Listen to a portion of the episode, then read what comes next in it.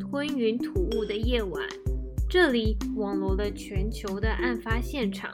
深入探讨犯罪者的黑暗心理。不过，我们不是 FBI，也不是 CSI，我们是台湾版的美女纠察队。珊珊、丽丽，该是出任务的时候了。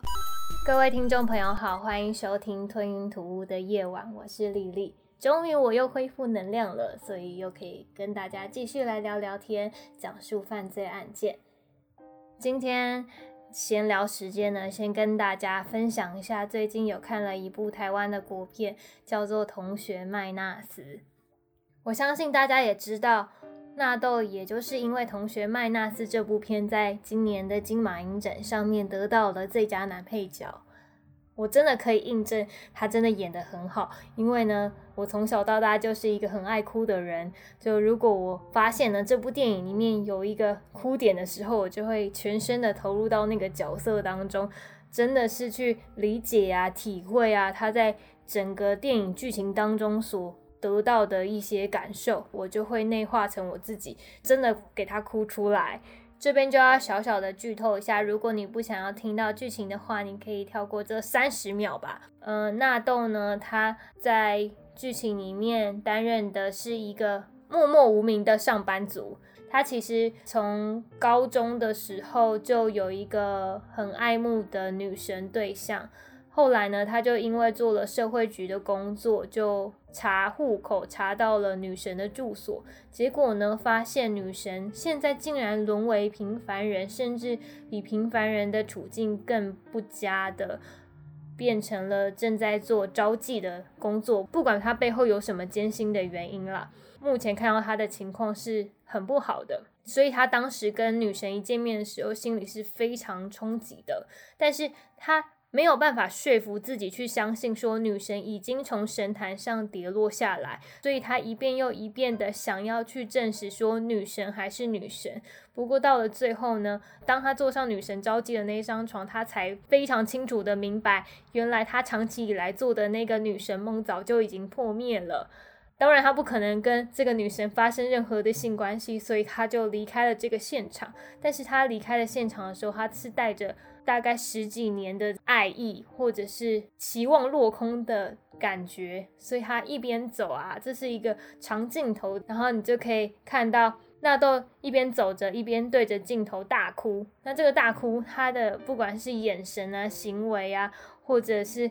一些细微的表情的变动，你都可以看得出来，他是非常有情感的。所以当我去看到这一幕的时候，我就觉得我这个观众呢，就好像。真的是成为了角色，然后好像正在体会他这十几年来的这个爱意落空的感觉，所以当时啊，我是觉得，哎，天呐，这十几年来的感情实在太沉重了吧，连我是观众我都觉得好想哭哦。可是我并不觉得我哭是一件很。难得的事情，因为我从小就哭到大，尤其是看电影的时候，我觉得看电影就有一种氛围嘛，我就可以把自己投射在电影角色当中，去感受到这个角色在剧情当中所接触到的任何情节。有时候我都被别人笑说：“诶，你是不是因为看了这部电影，然后其实你在现实生活当中有很多的委屈啊，或是很多的。”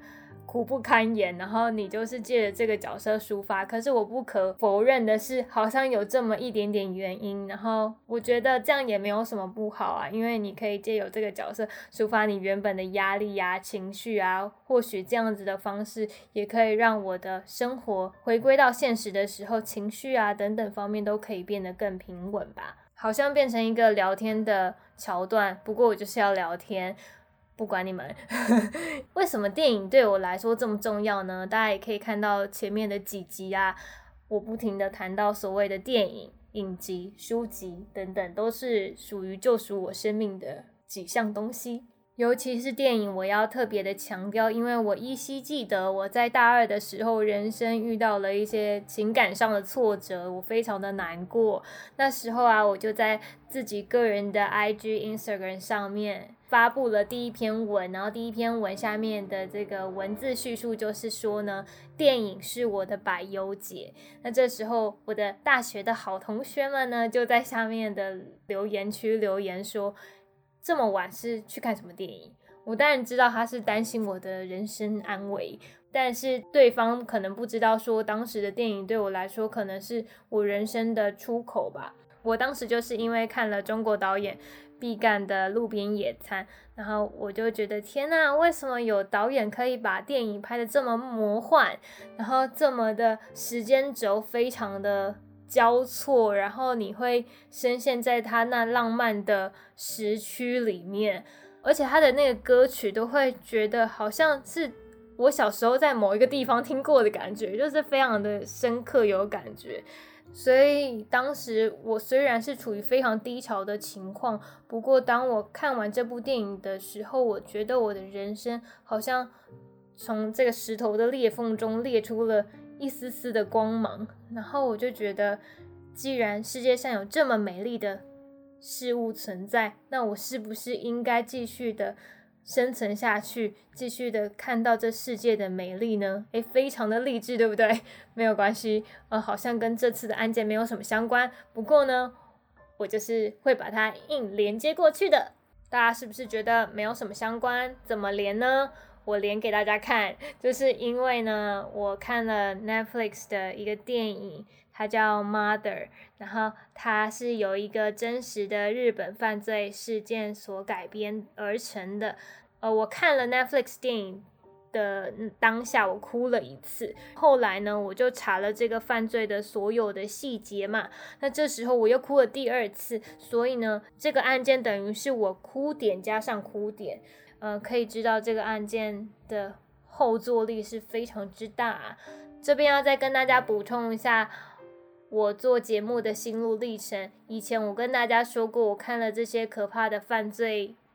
案件，我晚上可能会做噩梦啊，然后。梦中可能会有可怕、详细的犯罪细节，但是呢，呃，现在我看了这么多的案件，然后也理解了，不管是犯罪者，或是被害者，或是整个世界的脉络，我就觉得好像没有这么可怕了。不知不觉，我的人生当中有一些些的改变，而且这个改变不仅是被我自己看出来，而且还被我身旁的人给认出来了。这个是什么呢？我以前呢，从来就是不会在睡前你看一些很可怕的东西，像是犯罪案件啊，或者是鬼怪的故事啊。但现在我有异常的兴趣，诶，我就会在睡前的时候打开很可怕的什么法师砍鬼的故事啊，或者是法师遇到灵异事件的这些事情啊，然后别人怎么样去除妖啊等等，我就是非常喜欢看这些东西，耶，而且。我一定要跟大家讲，我会在深夜的时候看，因为我觉得那是最适合去听这些节目的时间。因为如果你在大白天看的时候是非常没有感觉嘛，但是你在大半夜的时候，你就会觉得哦，有那个情境，就像你在电影院里面，那电影院全部都是黑的，然后又是很安静的，所以你就只能很投入在这个电影当中。在房间里面呢，我有几个。特殊的配备，像是我灯光一定要昏暗，周围一定要很安静，不能有人声的吵杂声啊，或者是一些很大的车声，我不能接受，因为这样会破坏我去听可怕故事的听觉感受吧。分享了那么多之后，就马上开始进入我们的犯罪细节吧。在二零一四年的三月二十九号中午十二点，警方在日本崎玉县川口市的。一个公寓里面发现有一对老夫妇沉尸在家中，躺在地上的分别为七十三岁的男性以及七十七岁的女性。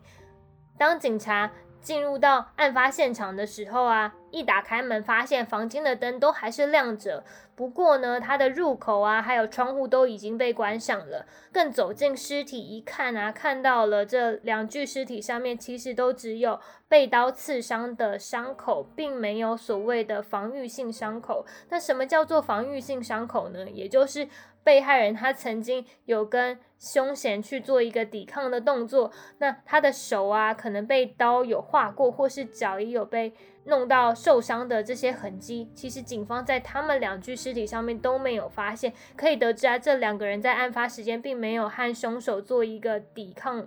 可能是在无意之间，或者是没有设防之下呢，就已经被杀害了。在二零一四年的四月二十九号，凶嫌以及凶嫌的母亲因为涉嫌窃取被害人夫妇的金融卡当中的一万日元，所以被逮捕。过了大概一个月之后呢，也就是二零一四年的五月二十号，川口县警察调查总部呢再次逮捕了十七岁的男孩，也就是这个老夫妇的孙子，他呢也就成为了这个案件的主要嫌疑人，因为警方呢从当天的监视器画面当中看到。在案发当天，这一位母亲和这个十七岁的孩子都在案发现场附近徘徊。然后在当天的时候呢，他们也从受害者夫妇账户当中提取了许多的现金。在五月二十八号，这一位母亲呢，又因为涉嫌了窃盗抢劫罪，再次被警方逮捕。但再次逮捕的原因是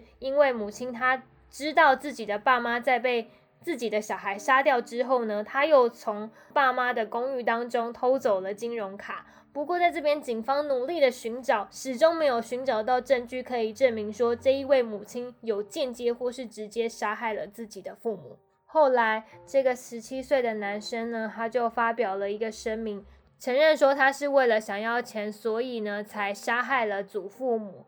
也就在二零一四年的七月份。这位十七岁的少年就被检察官给起诉了。其余地方法院一审判决的时候，少年有在法庭上详细说明他的犯案动机。因为呢，母亲叫他去跟祖父母借钱，而且他的母亲就说呢，就算把祖父母杀掉，你也必须借到钱。当时少年其实心里就很明白，说他们其实已经跟祖父母借过不少钱。前前后后加起来，已经积欠家中总共有三十万日元，所以他连进家门这件事情都是非常艰困的。所以当时他要进去祖父母家之前，他编造的理由是他找到了一个。在建筑公司上班的好机会，所以祖父母很开心啊，想说孙子终于可以找到一个正当的工作，好好的赚钱，于是就把他请进了家门。没想到就发生了一个憾事，当时少年也不可能一进家门就一开口告诉。祖父母说：“我就是要钱，而是循序渐进的时候，我就是找到了工作，所以我们全家人要搬家。但是因为我们没有钱搬家，这样我的工作就会没有着落。那当用这些话语去讲述的时候，祖父母就觉得：天啊，你就是要瞎掰这些理由去来跟我借钱嘛？他们因为前面有许多的心理阴影，所以他们坚决的不借钱。这个少年没有办法再想出别的方法，再加上母亲又。”不停的强逼他，所以呢，他就在那时候用菜刀把这高龄的夫妇两个人给杀害掉。据说呢，他当时杀完祖父母的时候，是双手空空的走出家门，走到了跟母亲会合的那个公园里面。那当时母亲看到他全身是血，然后告诉他说：“啊，你双手怎么会空空呢？你手上怎么没有一些现金呢？我们。”此行的目的不就是为了拿到这些钱吗？于是呢，非常古怪的是，这个十七岁的男孩又再次回到了案发现场，偷走了大约有八万元的现金和金融卡。再怎么想都觉得来回两次案发现场是非常不可思议的事情。在二零一四年的十二月二十号。检方就向少年求处了无期徒刑。不过呢，其余地方法院考虑到说，少年他其实从小的成长环境就非常的糟糕，从小学的五年级开始就辍学了，而且居无定所，成长环境非常的不好，所以他就改判少年长达十五年的有期徒刑，而负责二审的东京高等法院呢，也支持这个判决。不过呢，辩方一直有在讨论一个问题哦，是他们觉得呢，少年其实长期以来都受到母亲的思想控制，他的不管是精神状况啊，或者是想法、认知方面都有很多的问题，所以应该让少年进入到医院当中进行精神治疗，而不是让他住进监狱哦。虽然有这样的一个说法，不过呢，上诉到最高法院之后，最高法院驳回了这个上诉，还是判处这个少年是十五年的有期徒刑。而大家就会想，那母亲呢？母亲到底判多少呢？很惊人的是，因为没有任何证据证明说母亲有教唆。儿子去杀人这件事情，或者是也没有任何证据证明说母亲真的有杀害自己的亲生父母，所以他只有因为窃盗啊、抢劫这些事情呢，而被判处四年又六个月的有期徒刑。那我想问大家，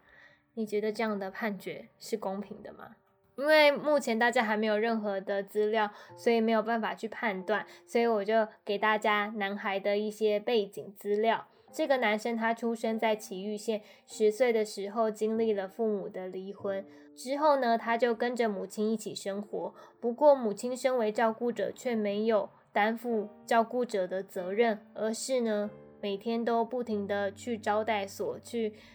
跟这些牛郎玩乐，满足他心中欢愉的愿望，甚至啊，还有一个月没有回到家照顾孩子的记录。后来，母亲就和另外一个男生又再次的结婚了。结婚之后呢，母亲其实有跟这个男生再生了一个小女儿，所以他们总共一家人是四个人。那在继父有工作的时候，他们其实生活是比较宽裕的，所以这四个人呢就会搬到一家爱情旅馆里面居住。那这个爱情旅馆所有的东西啊都是应有尽有，而且还有一个小浴缸，所以。每天晚上泡在小浴缸的时光，就是他们生活当中的小确幸。不过啊，继父的工作并不是很稳定，所以啊，当继父没有工作，他们的生活费又已经快花完的时候，据资料显示啊，这一家人呢，其实有两年多的时间都是搭着帐篷住在旅馆里面。这个十七岁的小孩其实有。点像我们之前讲的那个装在纸箱里面的孩子一样，他是生存在这个世界上是没有任何的痕迹，因为他自从小学五年级的时候就没有住所，还有地址，甚至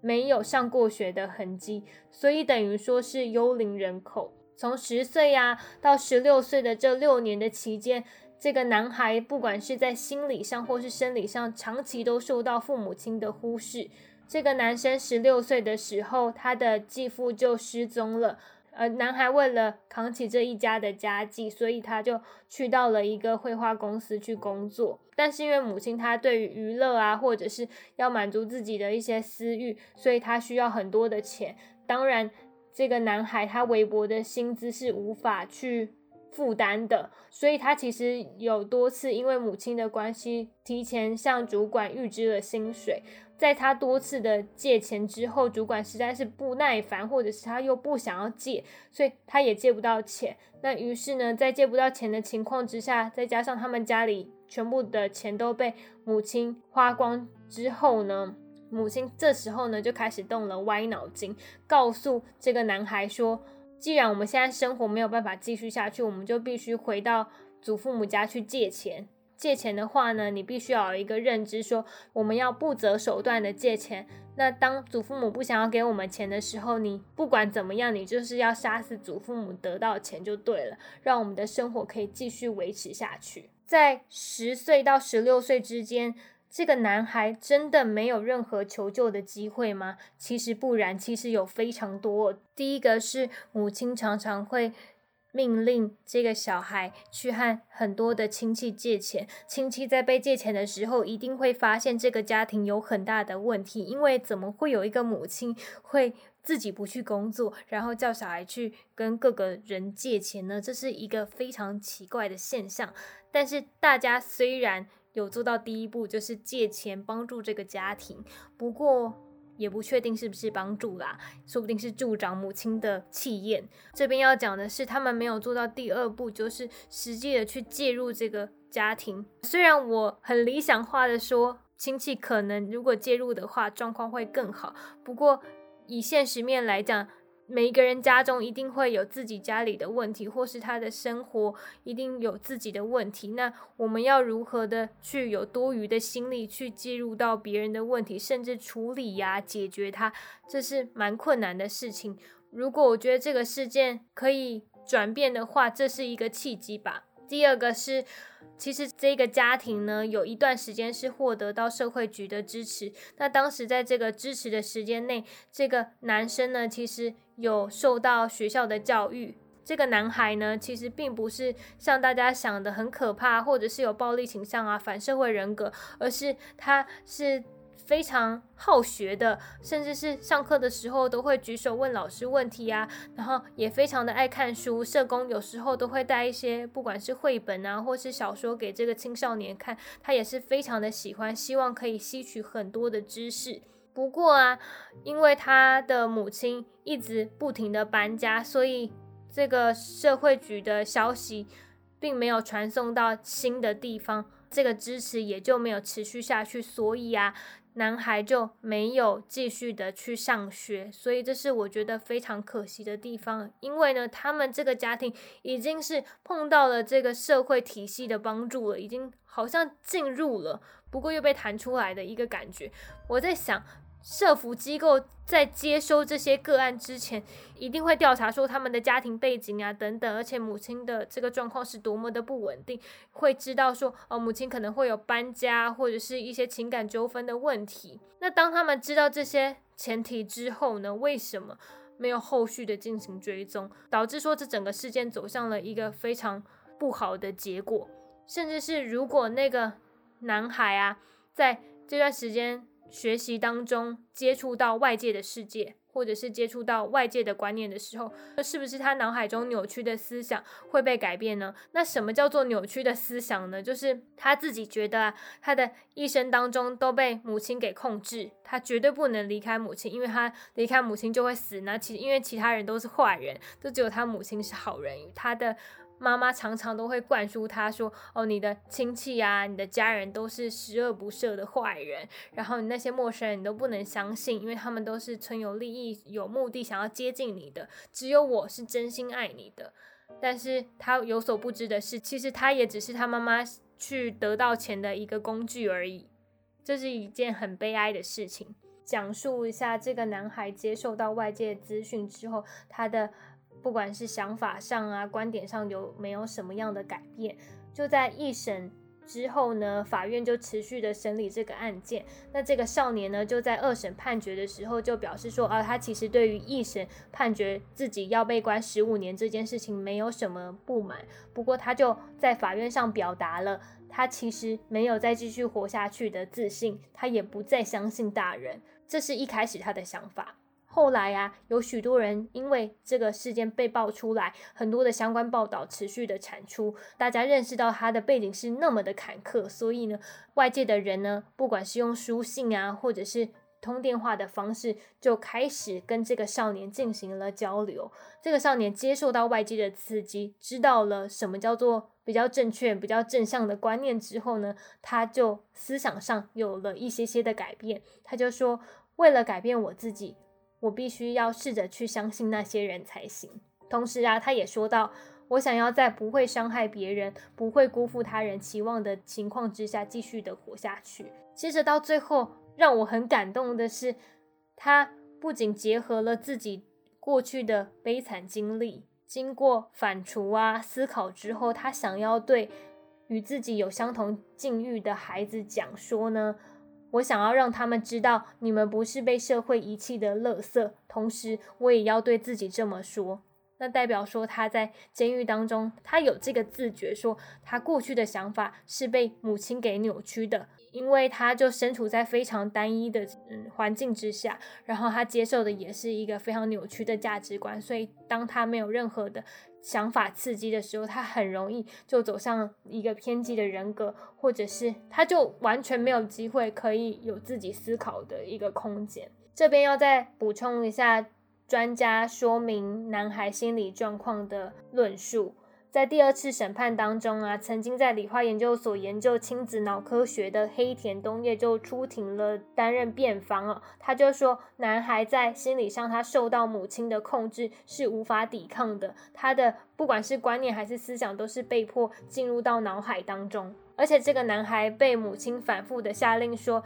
你要去借钱，因为你现在不能工作。而且他身处的环境当中，母亲会一直不停的跟他说：“你还不够好，因为你很烂，所以呢，你才必须要做那么多事情。”所以，男孩身处在这么恶劣的环境当中，他的脑海自然而然就会产生出一种批评的声音。虽然这个外界没有声音哦，但是他的脑海当中会有一个批评自己的声音，说：“对对对，我就是对我的家人不好。”所以我一定要做更多的事情，我妈才会爱我，然后我才可以永远留在她的身边。只要达到她的需求，她就会很开心，那我就可以得到她的爱，甚至是我就不会被她给抛弃了。不过大家试想啊，这个男孩会有这样的反应，他心里最大的恐惧是什么？给大家三秒钟的时间，三、二、一，对，你们答对了，就是害怕被抛弃。男孩因为害怕被抛弃，对母亲做出讨好的行为。讨好的行为，它背后的含义真的是爱吗？还是他这是一个操控与控制呢？呃，而且啊，大家如果观察生活中的一些人与人之间的关系，就可以知道，强烈的爱很可能不是爱。我们以这个例子来讲啊，母亲跟孩子的关系好像不是一般的亲子关系了，好像有点像。我们社会上所说的恐怖情人之间的那种关系，就是我一定要留在对方的身边，而且是不择手段，我一定要得到他的呃欢心。这边要再补充一下，为什么男孩的母亲只有被判刑四年多的有期徒刑？在二零一四年的十二月十五号，在崎玉县地方法院进行了这个案件的初审。那这个男孩也承认说，他真的有犯下这样杀了两个人的罪行。不过这边有一个关键点是，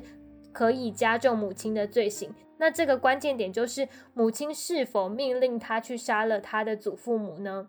二零一五年的六月十七号，在东京高等法院的第二次审判中的第一次审判，在上诉听证会上，这个关键点有被拿出来讨论。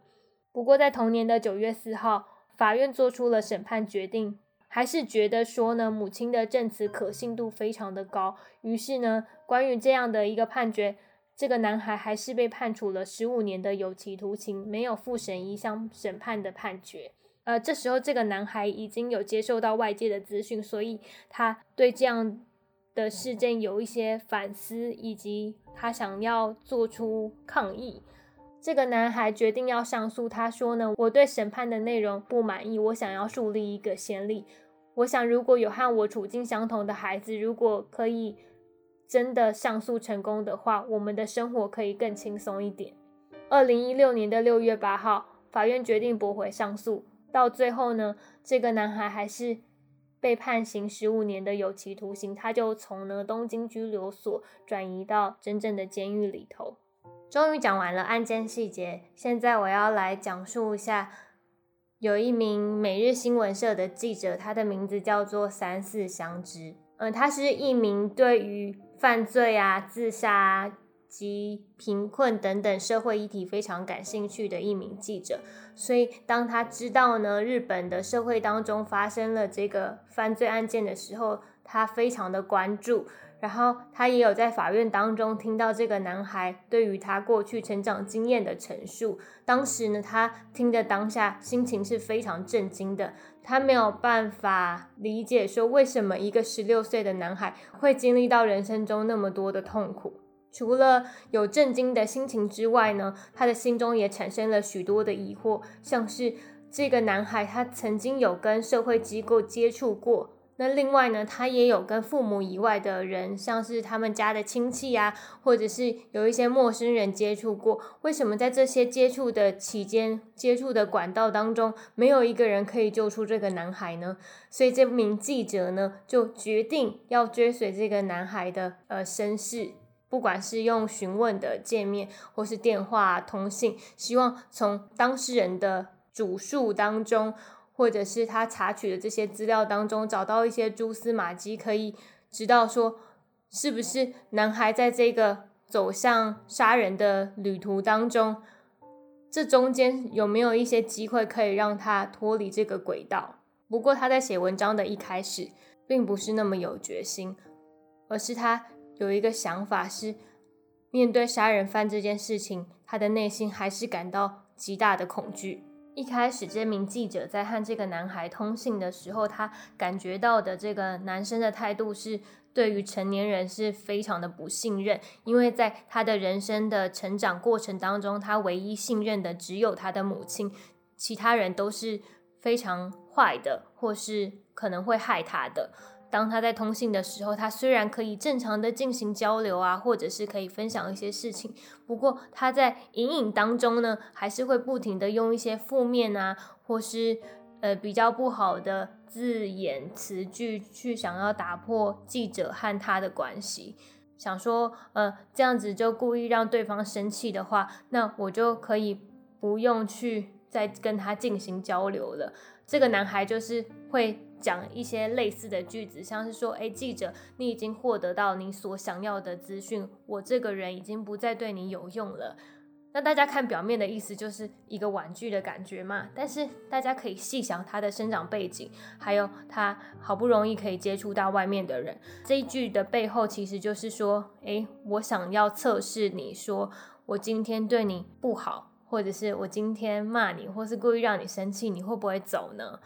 我觉得他心中有一个很单纯的信念吧，就是说，我觉得真正爱我的人应该是可以包容我的所有，接纳我不好的面相。所以我今天呢，就是故意展现出我比较不好的面相，像是啊，我很容易生气，我很容易难过，或者是我很容易有负面情绪的这些情况，我看看你可不可以接受。如果你可以接受的话，我想我自己就会慢慢的。敞开心胸，让你进入到我的世界。很幸运的，这名记者没有放弃他的采访，于是他还是带着先前有的恐惧，继续了去做这样的一个犯罪案件的调查。那这个男孩呢，也渐渐的态度上有所转变，然后也开始跟这个记者讲述他过去的更多的事情啊。后来呢，发生了一件事，也就是这个记者呢，就发现自己怀孕了。那这时候怀孕了，我想要请听众去思考一件事情，就是思考一下当时写书记者的心情吧。就是当你在写一个男孩悲惨的经历时，然后你的肚子又怀有一个小生命，你的心情是会非常复杂，会觉得说，诶，我今天把我肚子里的孩子生下来，那以后呢，他会不会落得跟这个孩子一样的下场？或者是呃，以后我的孩子可能呢？人生遭遇到一些困难，想要求助于社福机构，或者是想要求助于一些陌生人的时候，如果这时候没有人出手相助，是不是我的孩子也会同样的走上可能杀人、可能自杀的这个管道？由于呢这件事情是非常的复杂，他心情也很混乱嘛，所以他就有暂停了一阵子，脑海中呢不停的在思考：现在的我真的还可以持续在写这本书吗？于是他心中就做了一个决定，他决定呢，把她怀孕这件事情告诉男孩。那他就希望说，诶，看看男孩回答他什么。然后回信的时候，他就看到信上写着，写了两个字，非常简短，就是“好吗”，然后后面有个问号。就是记者看到真的是觉得心情很难过啊，就会觉得说这好像是一个受创很严重的孩子在告诉我说，今天如果你把你肚子里的小孩生下来，是真的一件好事吗？也许是这样的回答，又加上男孩有所转变。还有记者，他可能亲身经历到生命的起源的时候，这些事情我觉得都是有加成的效果。所以这名记者在照顾自己的小孩的时候，其实并没有太多的时间，所以他可能都会趁大半夜的时候啊，或者是短短空闲的时候去继续完成手稿。尤其令这个记者最为动容的是，他真的在。跟男孩接触的过程当中，发现男孩他的呃想法上啊、行为上的有所改变，也就是这个男生从不相信其他人，变成哦愿意敞开心胸跟别人分享事情，再来呢，而是发展自己的思想，然后呢，呃，希望呢帮助和自己相同经验的孩子去回到不管是正常的道路，或是回到一个有爱的家庭。另外，我想要说的是，这名记者呢，在写这整本书的过程当中呢，呃，也发现了自己生命的奇迹。那什么叫做自己生命的奇迹呢？也就是他还没有在写这本书之前呢，他脑袋里面就会有很多的理想，像是我一定要帮助这个社会啊，或者是我一定要关注这个社会黑暗的角落，让他们可以找到一些资源和希望。但真的去执行的时候，虽然过程当中有一些犹豫啊，或是有一些怀疑自己，不过到最后他终于完成了这本书，他也非常的惊讶，说原来自己的生命可以带给别人力量，或者是自己的生命可以慢慢的前行，而去达成自己的理想。这名记者努力耕耘的结果，也传到了一个艺术家松井亮太的耳里。这名艺术家呢，也非常希望的可以帮助这个男孩，不管是未来的重回社会，或者是希望带给他的生命更多一点力量，所以他决定呢，做了一首新歌去送给还被关在监狱的男孩。这首歌名叫做《存在证明》。我们就在寒冷的冬天里面送给大家这个温暖的消息，也就是。呃，他做完这首歌之后啊，他就还有持续的跟这个男孩通信。那同时呢，他也有在监狱当中呢办了一场音乐会。当时的画面非常感人，就是一群人围在一个小小的空间里面，然后弹着非常温暖的旋律。然后男孩的心中也受到了很多的疗愈。除了呃当事人有来到了这个音乐会的现场之外呢，还有很多的媒体啊、记者啊都有针对这个音乐会做报。道让大家看见的不只是这个事件的悲伤的一面，而是他其实是有力量的，然后它是有希望跟光明的。这边要跟大家分享一下报道者出的一本书籍，叫做《废墟少年》，我觉得非常可以呼应到这个案件。然后这个是报道者呢，他去调查了两万名活在高风险家庭下的少年的生活情况，引用一下一小段报道者的。内文文章当中写着，这群少年无法选择自己的家庭生活条件，他们因为家人的贫困、重病、入狱等等的原因，而生活非常的不顺遂。其中啊，有很多的人中学就已经没有在上学了，也有不少的少年呢进入政府设置的安置体系，但在结束安置之后呢，就很快的又被丢回残酷的社会。就连社工都不知道他们这一群人到底去了哪里。还有一些少年为了糊口，为了脱离家庭施加的暴力和压力，被迫成为童工和少年工。当这些没有家庭支柱、没有一些背景的少年进入到社会当中，他就很可能受到职场的这些施压或剥削。最后提供大家一个反思：当我们听众啊。去真的成为了我所讲述的案件当中的少年的时候，你们觉得我们真的有选择权吗？还有，你们觉得我们现在台湾的社会当中，如果碰到这样的一名少年，我们的社会支持体系真的可以用社会安全网去接住他们吗？或者是我们还有什么地方可以改善呢？最后就来到京剧的时间，呃，我希望以少年所说的一句话当做结尾。其实我并不是真的想犯罪，但这是我唯一能做的事情。如果大家喜欢今天的川口高龄夫妇杀害事件，欢迎到 First Story 留言给我，或者是 IG 上面都可以私信我。那另外呢，也希望大家可以去 Apple Podcast 帮我打五颗星，或者是留一些小建议给我，我都有在看，然后我也会针对建议进行一些改善。那希望大家可以持续的支持吞云吐雾的夜晚，那我们就下次再见吧。